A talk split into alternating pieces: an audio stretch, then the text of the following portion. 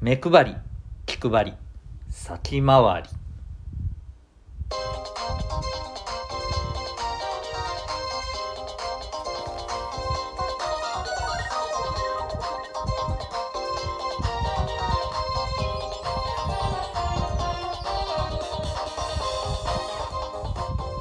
皆さん日々行動してますか？小中高生の生きる力ジオ。ホームルームのお時間でございます。ナビゲーターは親子の学びとキャリアのコーチデトさんです。小中高生のオンライン教室みんなで自主学も運営しております。この番組では小中高生の皆さんに勉強や将来人間関係などの悩み解決に役立つ情報や日常がちょっぴり楽しくなるエピソードをシェアしております。また10年後社会に出るのが楽しみになる聞くだけ生きる力の授業もメンバーシップにて放送しております。こちらは月額たったの800円で成功する人の習慣。人間関係が楽になる心理学。お金の稼ぎ方や仕事に強くなるコツ自分で学ぶ方法など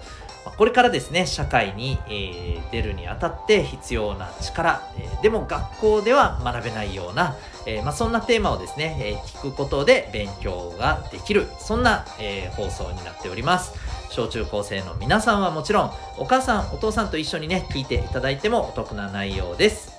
興味がある方はメンバーシップご登録ください。今回は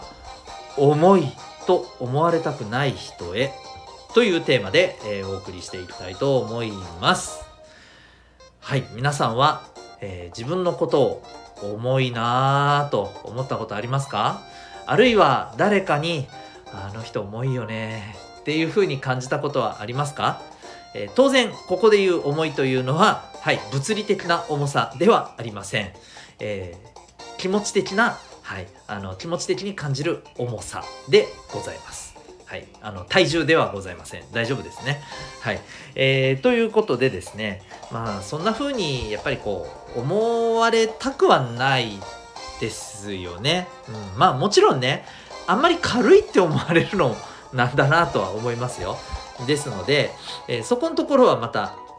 あの別問題ですけれども、まあ相手にあまり重いとはね、思われたくないじゃないですか。けれどね、気がつくと相手にね、まあ重いって思われちゃうことって人間結構あるんですよね。なので、まあ、今日はですね、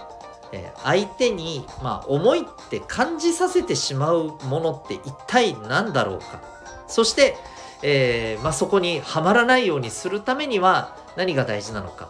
ということをですね、ちょっとなんか、あの、一つに絞って、えー、お伝えしていきたいなと思います。ぜひですね、まあ、あの、え、友達とか、まあ、周りの人に対して、まあ、悪い意味でねあの重いと思われないようなね、えー、思われないようになんか役立ててもらえたら嬉しいなと思います。じゃあですねちょっと皆さん考えてほしいんですけれど重いって感じる時ありますか？それってなんでそう感じるんでしょうか？ここまず重要ですよね。自分が重いと誰かに対してね、えーと、重いなっていうふうに感じた時ってさその相手と一体全体どんなコミュニケーションをしててそう感じるんでしょうかでこれねいろいろあると思うんですけれども例えばですねそうだなまあ LINE とかでもそうなんですけれどもなんかさ長文でさ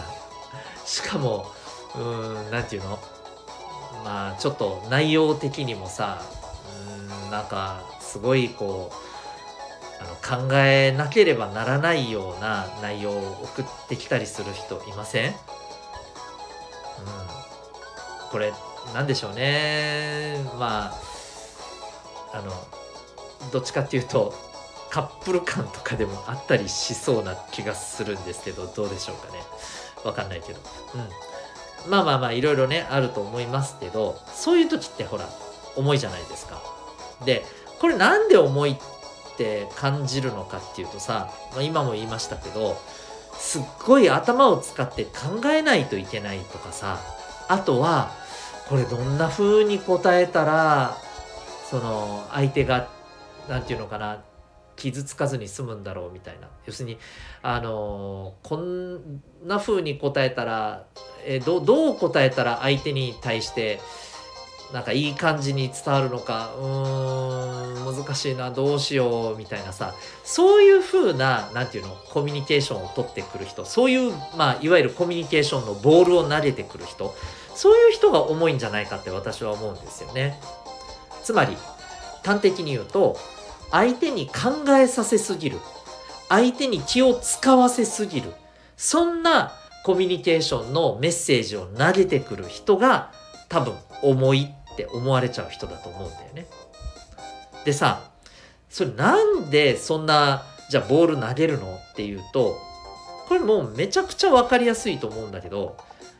自分目線になってるからだよね。もうあの自分都合になっちゃってるからなんだよね。相手のことを逆に言うと気遣ってないんですよ。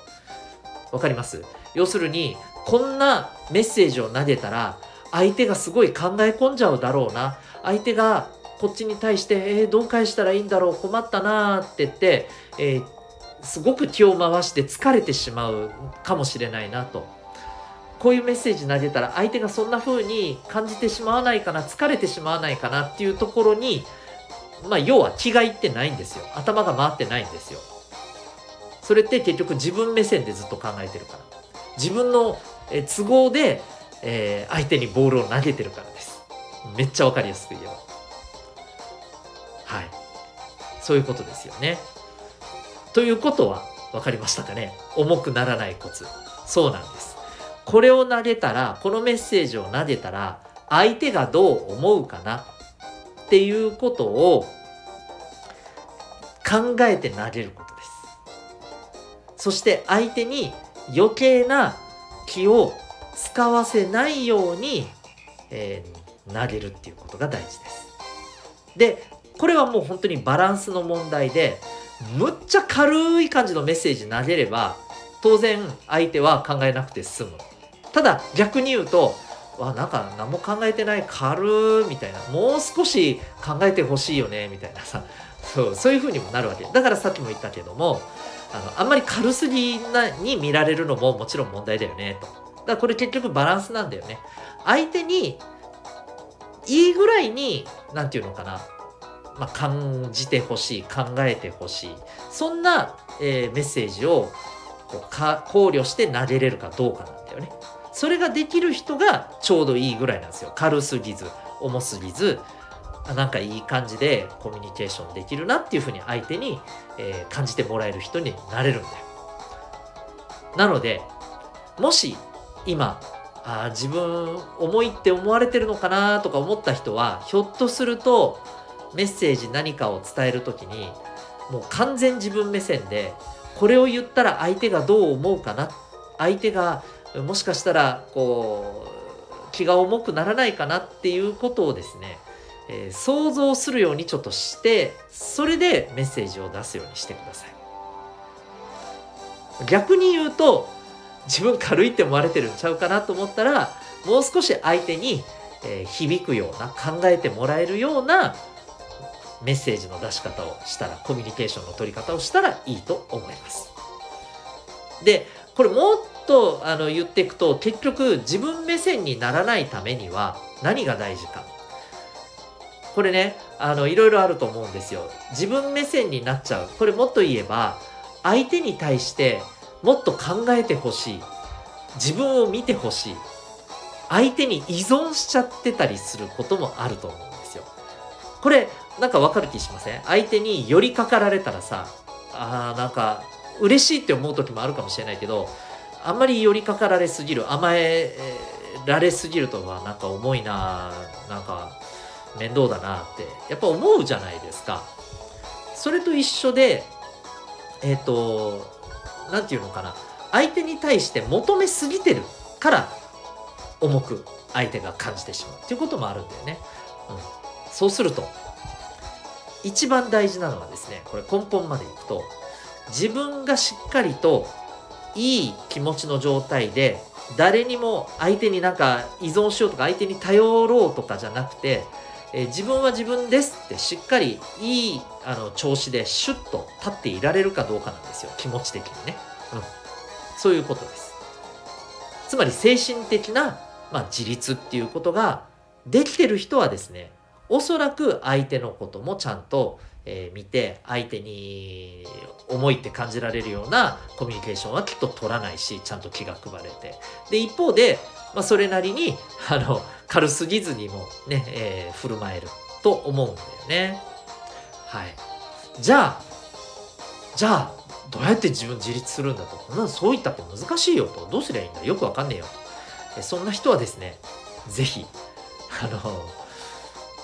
くだけ生きる力の授業でですね、えー、人間関係が楽になる心理学。ここで自分の気持ちがしっかり立っていられる、まあ、自分で自分を勇気づけて、えー、なんかしっかりとねあの何て言うのかな。あの誰かに甘えなきゃもう自分があの自分を保てないとかじゃなくてね、うん、自分で自分のことを自分で自分の気持ちをしっかりコントロールしてね、えー、いられる、まあ、そういうふうになるためのさまざまなポイントっていうのをですね心理学の観点から、えー、お伝えしています。はい、興味がある方はですね是非心理学っていうふうにねあのえー、ハッシュタグが打たれている回の、まあ、冒頭部分だけでも聞けますのでよかったら是非聞いてみてください。ということで今日はですね重いと思われたくない人へというテーマで、えー、お話しいたしました。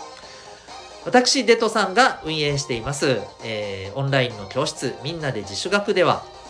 結果につながる、まあ、自主学習を習慣づけるそのためのさまざ、まなですね、えー、取り組みであったりあるいはですね学校では学べないようなテーマを、えー、みんなとこうコミュニケーションを取りながらですね、えー、考えながら学びを深めていく特別授業こういったものを行っております。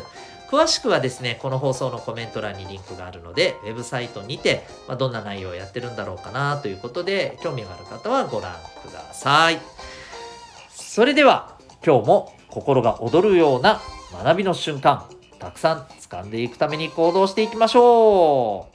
う。学びとキャリアのコーチデトさんがお送りしました。ではまた明日のホームルームで